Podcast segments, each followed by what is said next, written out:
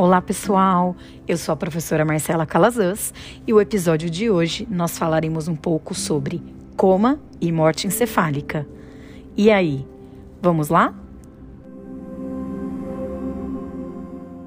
O coma tem como definição uma situação em que o paciente mantém algum sinal cerebral que pode ser detectado no eletroencefalograma, no EEG, e existe a possibilidade de recuperação.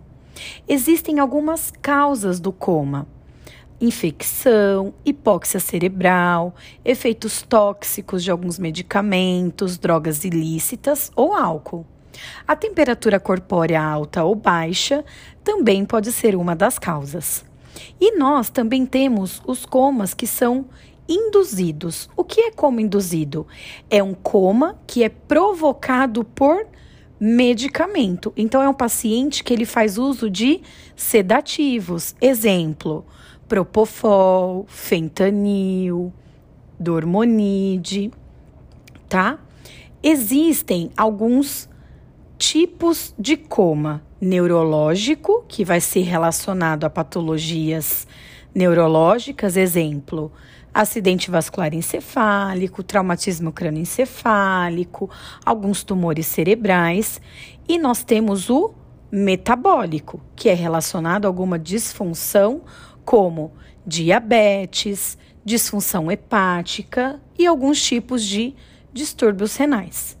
Vocês viram que existe classificação de coma de grau 1 a grau 4. Lembrando, a classificação do coma, ela é uma conduta médica. Então, para nós da enfermagem, o que é importante a gente saber em relação ao coma? O coma, ele existe possibilidade de recuperação. Tudo bem? Deu para relembrar?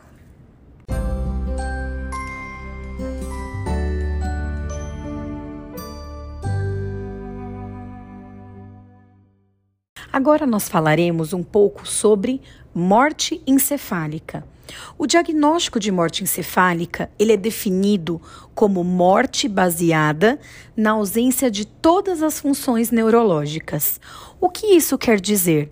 A morte encefálica, ela é permanente e irreversível. Quando nós temos um paciente com diagnóstico de morte encefálica, é a definição legal de morte. Isto significa que é o resultado de uma severa agressão ou um ferimento grave no cérebro.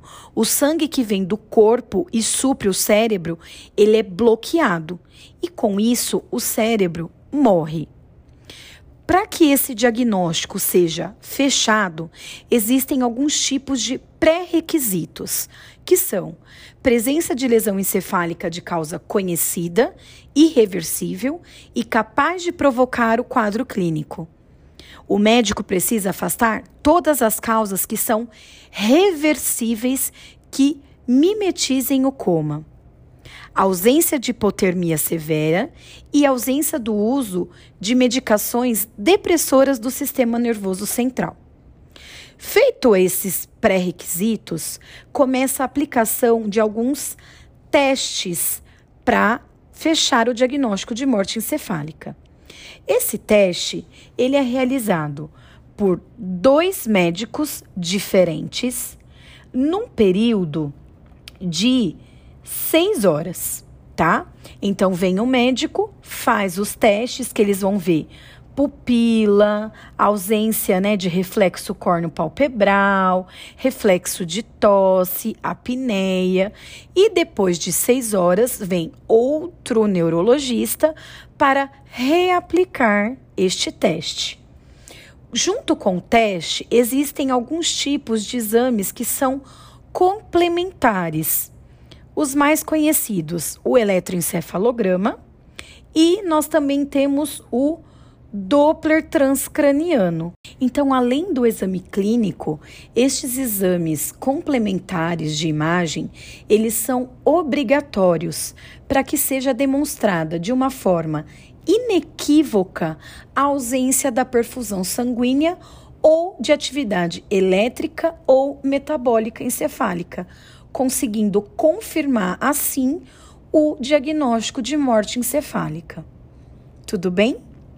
E aí, quando tem este diagnóstico, né, fechado, constatado por dois médicos diferentes e com todos os exames complementares realizados, este paciente ele se torna um paciente potencial doador de órgãos. E aí, nós da enfermagem somos extremamente importantes no cuidado com este potencial doador. Vamos relembrar os cuidados?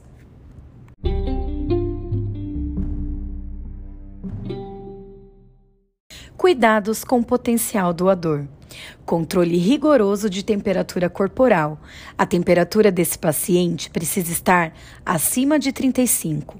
Controle rigoroso dos sinais vitais, principalmente pressão arterial. Sempre devemos comunicar sinais de hipotensão ou hipertensão. Cuidados rigorosos com drogas vasoativas. Lembrando, as drogas vasoativas sempre são dupla checagem, controle rigoroso de diurese, administração da dieta conforme prescrição médica e aspiração de vias aéreas e tubo endotraqueal se necessário. E aí, deu para relembrar?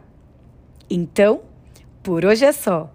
Hoje, o nosso módulo de neuro termina por aqui. Encontro vocês no nosso próximo episódio, que nós começaremos um novo sistema, o sistema respiratório. Eu espero vocês. Então, tchau, tchau!